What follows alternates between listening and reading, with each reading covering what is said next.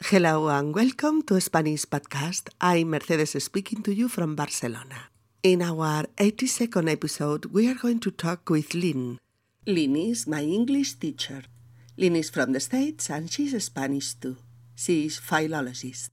She came to Spain and stayed in Barcelona, where she has been teaching English for 37 years. She got married to a person from Madrid we are going to talk a while with Lynn to know her opinion about Spanish as a language, to know what process she has followed to learn this language, how she has learned to control it, what kind of Spanish structures still give her problems, and what is her advice to you to improve your Spanish language. Hola queridos amigos y bienvenidos a Español Podcast. Soy Mercedes y os hablo desde Barcelona. En nuestro episodio número 82 vamos a charlar con Lynn, mi profesora de inglés. Lynn es norteamericana y española, filóloga de formación, vino a España y recaló en Barcelona, donde imparte clases de inglés desde hace 37 años. Está casada con un madrileño.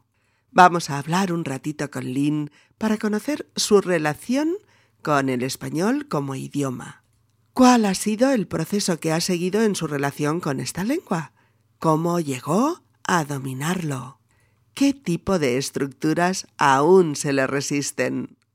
¿Qué os aconseja para que progreséis mejor también vosotros con la lengua española? Episodio número 82 una americana en España. Vamos allá. Eh, hola, Lynn, ¿cómo estás? Muy bien, ¿y tú, Merche?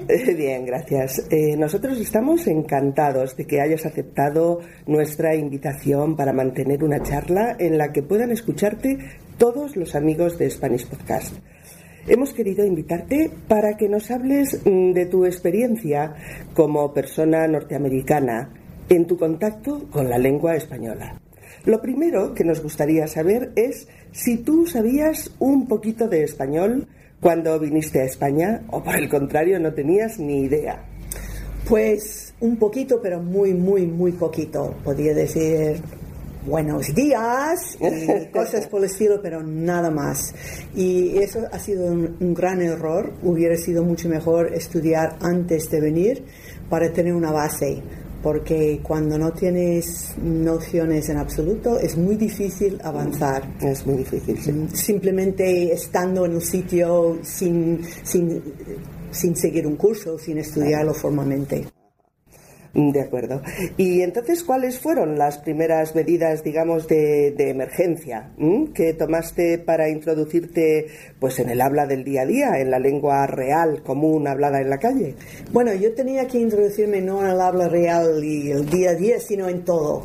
Y al principio, como yo trabajaba en un sitio donde se enseña el inglés. Todos los profesores somos americanos, norteamericanos, todos hablamos en inglés.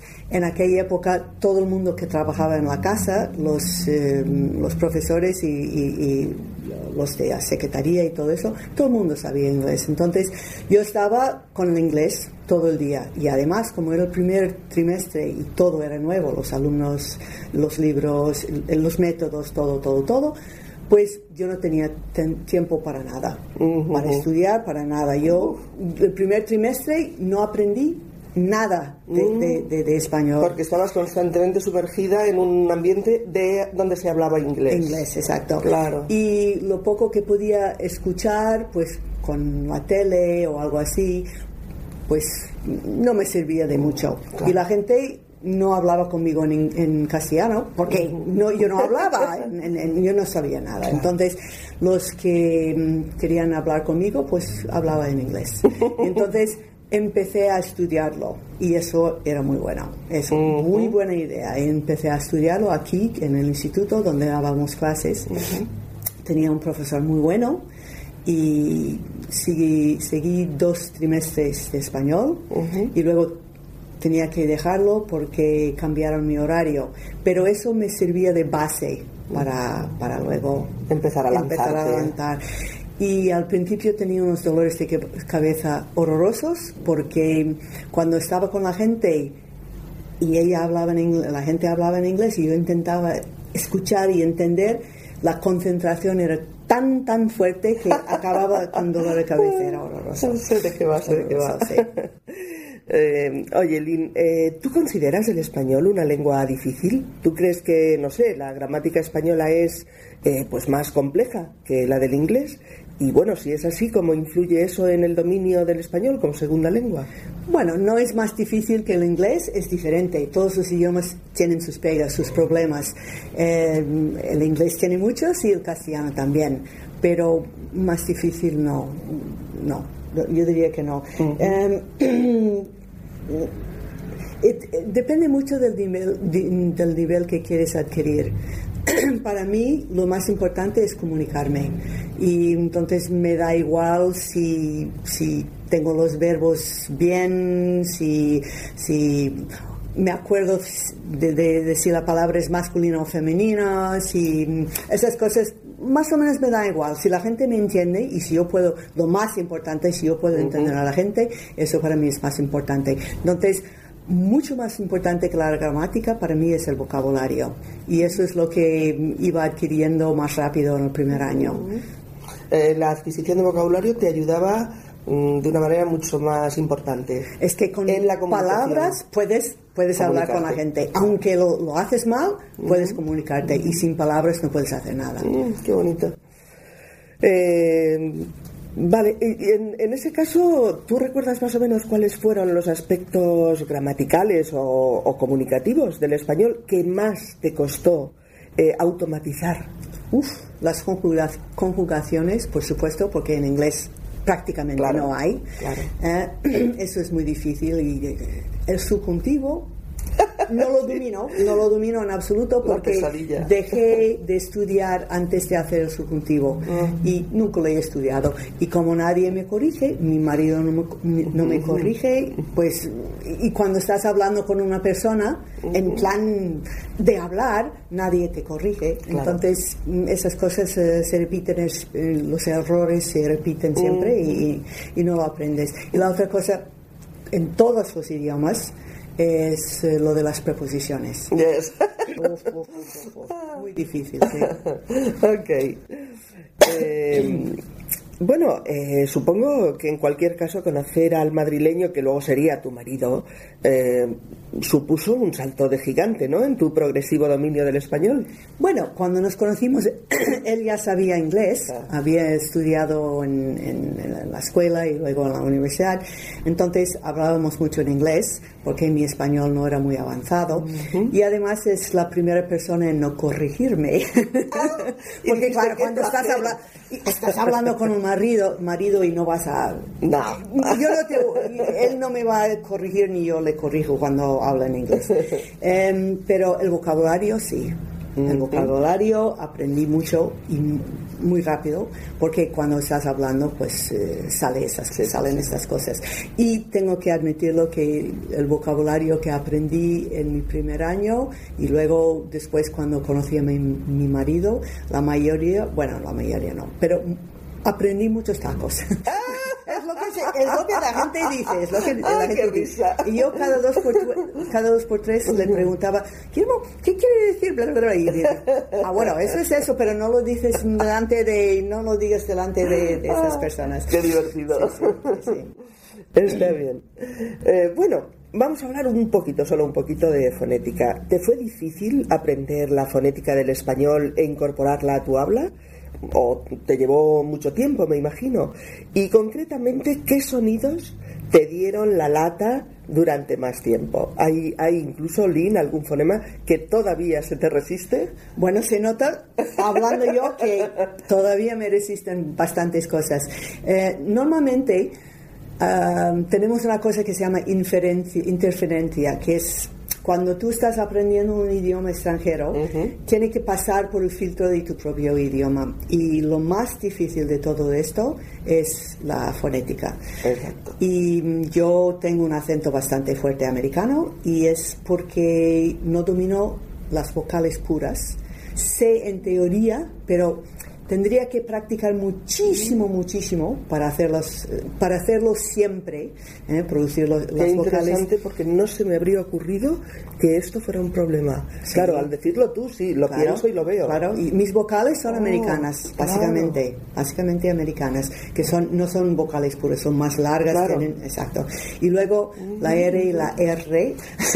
muy bien, muy bien. Hombre, si, si pienso, si pienso lo hago, pero normalmente hablando se me escapa. ¿Las dos son problemáticas o solo Las la R es- doble? Las dos. Ah, las dos. La, la R doble más, pero, pero la R también a veces. Sí, sí, es más Qué difícil. bueno. Eso solamente te lo dice un nativo, ¿ves? Somos incapaces de, de verlo, de ponernos en vuestra piel y pensar que esto es difícil. Yo pensaba que serían otro tipo de Exacto. fonemas, fíjate. No. Por ejemplo, ¿qué? Pues, eh, por ejemplo, las fricativas. Eh, No, las fricativas- La Z, la che... Bueno, la che la- es, es lo mismo en inglés, claro. Y, y la, la, la Z lo tenemos, Ah, bueno. pero lo escribimos TH, TH, claro, sí, exacto, pero es el mismo Sí, sonido, sí, es el mismo sonido. El, el, la diferencia entre B y V que hacemos Sí, en inglés, que es V en castellano, Exacto. bueno, no, eso no Da es, igual. no es difícil porque te relajas un poco más y Sí. sale entre medio, ya está, no hay problema. Bien, eh, a ver, Lynn, eh, al estar tú en un país bilingüe, como es el caso de Cataluña, ¿cómo fue el contacto con ambos idiomas, con el catalán y con el castellano al mismo tiempo? Bueno, yo cuando yo llegué aquí en el 71, Franco aún estaba vigente. Bueno, y entonces la gente no hablaba catalán. Por lo menos en público, en casa supongo que sí, pero en público nadie hablaba en catalán. No había nada escrito en catalán, no había tele en catalán, no había radio en catalán. Yo no sabía que el catalán existía. Y bueno, hay muchos americanos que hoy en día no saben que existe. ¿eh? Entonces, em, yo aprendí castellano. Empecé con castellano, con las clases, y ya está. Y yo no hablo catalán ahora. Lo entiendo porque la tele y todo eso, pero yo no hablo con monolingües catalanes porque hay muy pocos y están en el campo normalmente. Entonces, si una persona no habla bien un idioma, pero habla otra y la gente le entiende, la tendencia por ambas partes es evitar el problema cuando quieres comunicación. Claro. ¿eh? Y si, si buscas perfección es otra cosa, pero cuando, cuando el objetivo es la comunicación, pues evitas los problemas. Entonces, mis amigos me hablan o en castellano o en inglés, y si ellos hablan en catalán les entiendo perfectamente, entonces no hay problema de comunicación. Pero yo no contesto, porque si contesto en catalán y lo hago más lento, más despacio, peor, es más difícil para que la gente me entienda, entonces se aburre. la gente se aburre y, Y la comunicación se cortocircuita. Exacto, exacto. Entonces, entonces la gente cambia y empieza a decir, bueno, no, háblame en castellano o háblame en inglés, o lo que sea. Sí, es un país en el que constantemente funcionamos así. Sí, pero de entender, Sí, todo, entender, claro. sí, claro. Eh, oye, ¿qué es lo que más te gusta de Cataluña y qué es lo que más te gusta de España? Mm. De Cataluña, lo que más me gusta es, es el espíritu moderno y cosmopolito, que en muchos otros sitios en España no encuentras tanto. Es cierto. ¿eh? Y eso me encanta. Y lo que más me gusta, me gusta de España en general es... em, eh, joie de vivre. Es la idea de que la gente le gusta vivir y sabe disfrutar de la vida. ¿Qué definición más bonita, Lynn? Es que es verdad, es verdad. Y la otra cosa es que la gente tiene muchas raíces Sí. con la familia, con el lugar y, y eso me gusta también, me atrae bastante. Este aspecto es como muy tradicional, Sí, se exacto. conserva. Sí, sí, sí, sí, sí. Aunque el país va, eh, está cambiando rápidamente. sí, rápidamente y tanto. sí. Eh, oye, Lynn, ¿te gusta la cocina catalana y la cocina española? Eh, ¿Hay platos concretamente que te chiflen? O si no es que te chiflen, ¿qué platos te gustan más? Pues me gusta la comida en general y me encanta la comida catalana y, bueno, española, que es la comida española, de muchas otras regiones de España, porque es muy, difer- muy diferente de un sitio a otro. Platos que me gustan mucho, pues me encanta el naps, que es un plato catalán que es em, pato con nabos. pero son unos nabos especiales que se encuentran en la Cerdaña, en la parte del Pirineo. Y eso me encanta. Y cochinillo me gusta muchísimo. Cuando, cuando vamos a Madrid para pasar Navidades con la familia de mi marido, mi cuñado normalmente hace un cochinillo me encanta, El cordero me gusta mucho, pero el cordero es una cosa que yo, como mi padre era libanés, pues teníamos cordero, comíamos ah. cordero muchísimo, entonces sigue gustándome. Ah, pero lo que más me gusta aquí, que no comía normalmente en los Estados Unidos es el pescado. Claro. Tienen una variedad de pescado, de maneras de prepararlo, mm, de, gustos, de, de todo. Y claro, yo en, en, en, el Midwest, en los Estados Unidos, pues me crié con, con fish sticks, que son esos, esas ah, las barritas. de varitas empanadas que nada, no, tienen nada que ver con el pescado. Claro. Y aquí el pescado es muy, muy bueno. Y Estoy muy de acuerdo contigo. ¿eh? Todos los, los, los, guisos de pescado, pescado a la plancha, las paellas y zarzuelas y cosas así, todo me gusta. Las todo las zarzuelas, los suquets. Todo, me, encanta, me encanta. Hacemos muy buenas migas en esto, a mí también. ah, y todas las cosas tradicionales me encantan, como aquí en Cataluña la calzotada con las, los calzots, que son unas, um, um, unos cebollas especiales, cebollas verdes, pero especiales, tienen, no tienen un, un bulbo abajo, sino se alarga toda la parte blanca y se hace a la brasa con una salsa muy buena y todo eso, esas cosas, la escalivada y oh, todas esas cosas. Las verduras me gustan mucho, mucho. Estupendo. Oye, ¿y qué platos típicamente españoles has aprendido a hacer tú? Uf, muchísimos. ¿Ah, muchísimos. ¿Ah, yo hago todos esos. Yo hago una salsa para calzots que es de fábula. Mm. Yo hago paellas muy buenas, yo hago, bueno, todo como, me gusta, me gusta eh, y, yo no tengo pelos en la lengua para preguntar a la gente cómo se hace esto o lo otro y, no, hay problema. Y además en tu clase nos haces decir recetas. Exacto, exacto, las pruebo, en casa. Las pruebo en casa Muy bien. Eh, una cosa, Lynn, ¿cuál es tu experiencia de Madrid? O si quieres concretamos un poco más y te pregunto, ¿qué recomendarías? Por ejemplo, no perderte en una visita de fin de semana? Pues como vamos mucho a Madrid, como mi marido es madrileño, eh, yo diría que dos cosas que sin falta hay que ver y hacer. Uno, son los museos, que hay un sinfín de, buen, de museos muy buenos, pero muy buenos, con colecciones magníficas. Magníficas. Magníficas. Y puedes, fin de semana nada, puedes pasar un mes visitando museos ahí. Y la otra cosa es ir de tapas, que es una cosa típicamente...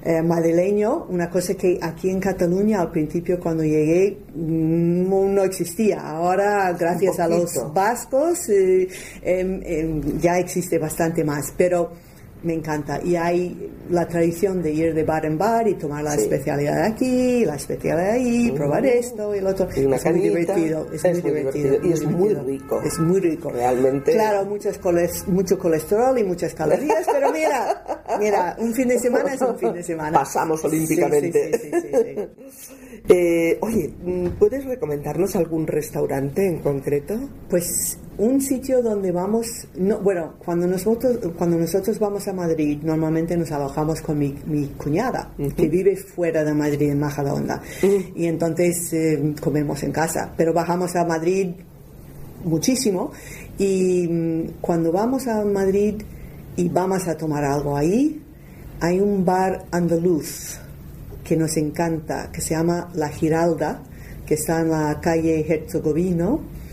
Y mm, siempre tomamos las especialidades andaluces ahí con un fino y, mm. y, es muy rico, muy Iremos a probarlo. Sí, sí. Muy bien. Eh, ¿Tu marido hace algún plato típicamente madrileño? Mm, mi marido cocina bastantes, bastantes cosas y bastante variedad y su plato preferido cuando yo no estoy en casa y cocina para él son huevos fritos con patatas fritas. es lo que mejor hace. Pero él hace, por ejemplo, sí, sí, Y él no debe tomar eso, pero él lo sabe. Pero, em, pero hace unos caracoles muy buenos. Mm que no es realmente típico de Madrid, es más típico de aquí. De aquí, de Cataluña, sí. Eh, exacto, pero como le gusta, no, pero no, típicamente Madrid, mm, no, no. Cocina en general, cocina de las regiones. Sí, sí. Eh, oye, Lynn, tú has viajado, ¿verdad?, por muchas zonas y ciudades españolas. Sí. Explícanos cosas de tus viajes por España.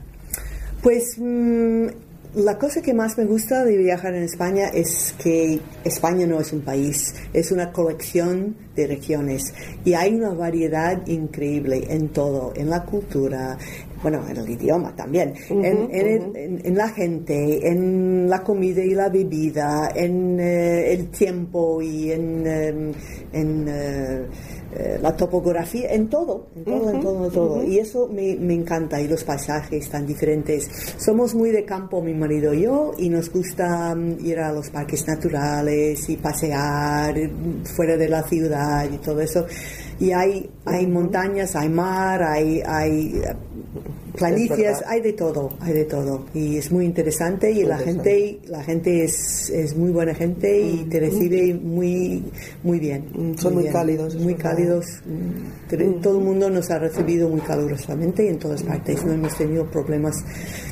Qué gusto decir sí, eso. Sí, sí, sí, sí, sí. Claro.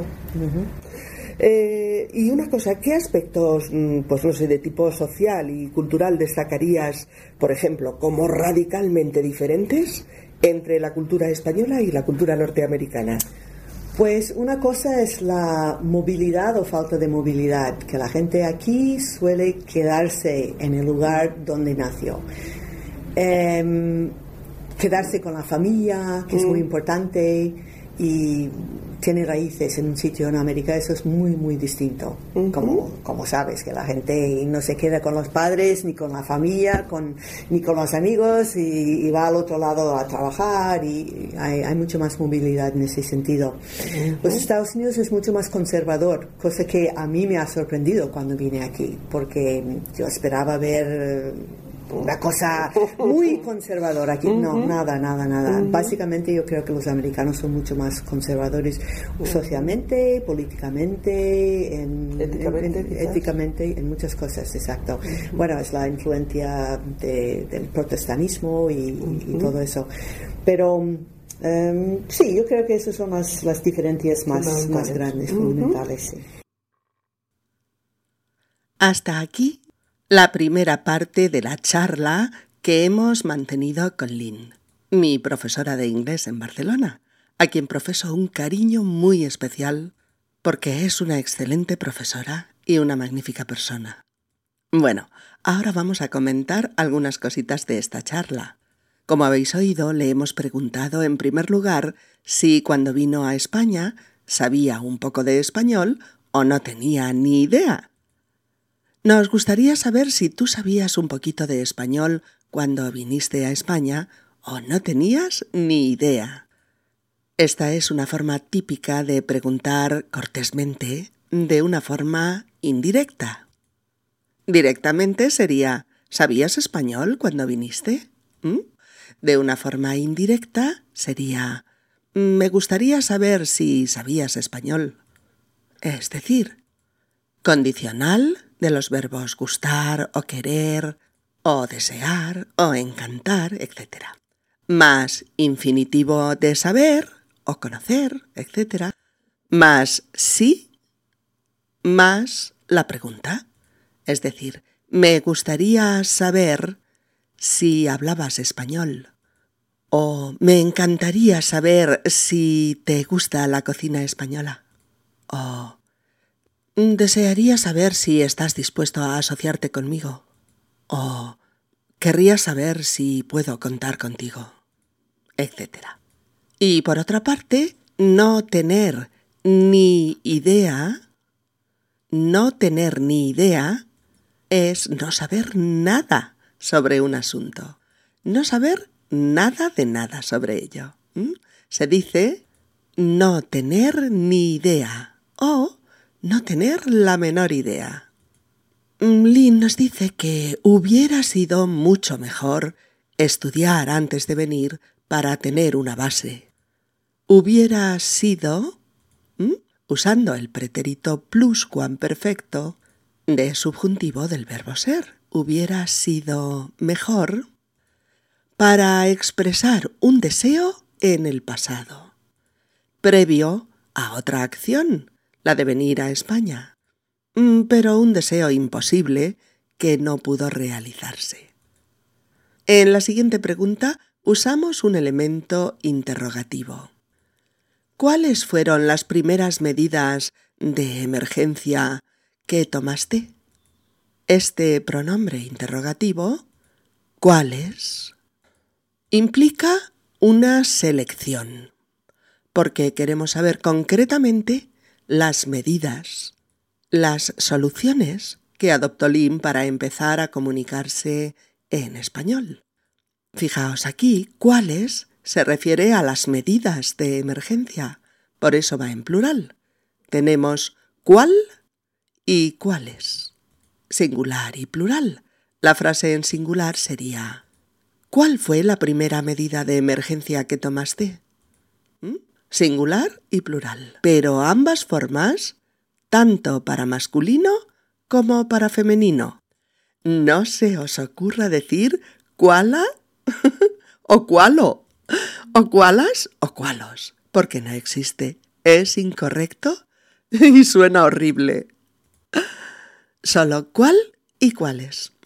Y siempre acentuado cuando es interrogativo, sea en preguntas directas, ¿cuáles te gustan? con los signos de interrogación escritos, o indirectas, dime cuáles te gustan, sin signos de interrogación. Bien, la respuesta de Lina a esta pregunta se entiende muy bien.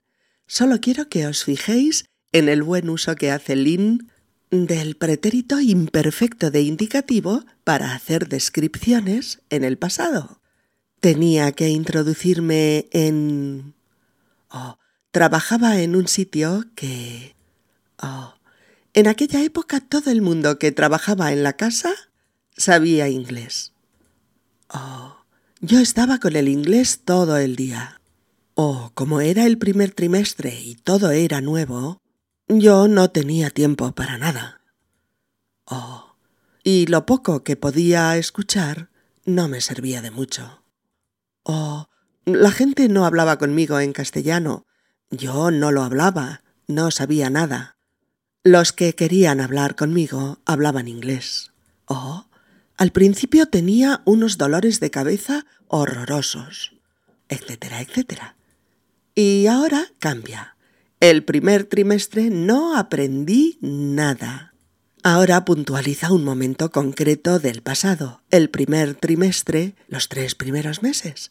No aprendí nada. Y por ello puntualiza con el pretérito indefinido, porque en ese periodo de tiempo concreto no aprendí nada. También vamos a fijarnos en la doble negación con nada en español, que aparece muchísimo a lo largo de la charla. Fijaos bien, por ejemplo, no aprendí nada. O esta película no me ha gustado nada. O no me gusta nada esta comida. O este colegio es un desastre. Los niños no aprenden nada. Después hacemos otras preguntas más directas pero sin pronombre interrogativo, como por ejemplo, Oye, Lynn, ¿tú consideras el español una lengua difícil? ¿O tú crees que la gramática española es más difícil? Y de nuevo un elemento que interroga, que pregunta. ¿Cómo? Fijaos, con función de adverbio, porque ¿cómo? pregunta por la manera en que se hace algo, es decir, el hecho de que la gramática del español pueda ser más difícil, ¿cómo influye eso en eso sustituye a toda esa frase tan larga de que la gramática española pueda ser más difícil. ¿Lo recordáis? Un demostrativo neutro como eso puede sustituir a una frase entera, como en este caso. ¿Cómo influye eso en...? Y Lynn nos dice ahora una primera expresión familiar, coloquial, cuando dice que todos los idiomas tienen sus pegas. Todos los idiomas tienen sus pegas. Decimos que algo tiene pegas cuando tiene dificultades. Es como decir, todos los idiomas tienen problemas. En otro momento de la charla, Lynn nos dice que su marido no la corrige. corregir, corregir, C-O-R-R-E-G-I-R, quiere decir rectificar los errores, modificar algo que no está bien, hacer ver al otro una equivocación y darle la solución correcta. Cuando alguien aprende un idioma nuevo, una nueva lengua, lo normal es que haga muchos errores y también que el profesor, por ejemplo, se los corrija. Pero entre marido y mujer también es normal que uno no corrija al otro todo el tiempo, porque en una pareja no es eso lo que importa, está claro. Uh, bueno, y más adelante Lynn nos explica una cosa muy divertida, y es que durante el primer año aprendió muchos tacos. T-A-C-O-S, tacos. Los tacos son palabrotas. palabrotas malsonantes. sí, además de ser una rica comida mexicana o los trozos de jamón o de queso de una tapa de bar, en este contexto un taco es una expresión coloquial mmm, pura jerga en ocasiones. A veces ruda, vulgar, a veces grosera, algunas veces es incluso una blasfemia. Pero desde luego es una parte fundamental del español común, del español real que se habla en la calle. Por eso hay que conocerlos, porque si no te vas a perder una buena parte de la conversación. Aunque muchas veces el taco no es más que un énfasis de la situación y de la expresividad. Cuando alguien dice, Coño, Paco, ¿cuánto tiempo sin verte? No está diciendo ninguna grosería, ni nada grave ni insultante. Solo está diciendo de forma coloquial y con un taco, ¡Qué barbaridad, Paco! ¿Cuánto tiempo sin verte? ¿Mm? Pero la confianza entre los interlocutores o lo informal de la situación, etc., hacen que este coño, Paco, sea de lo más normal, sea una expresión, mira, simpática e incluso un tanto afectiva.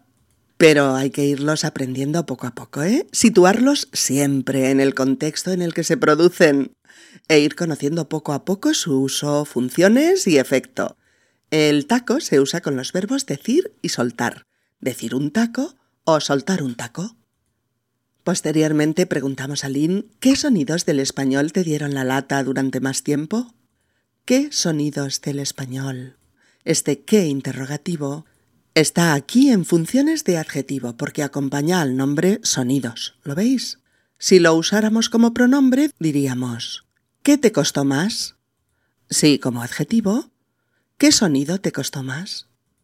Y dar la lata es una forma coloquial para decir que algo te causa problemas una y otra vez, que algo molesta repetidamente. Bien amigos, qué interesante, ¿no?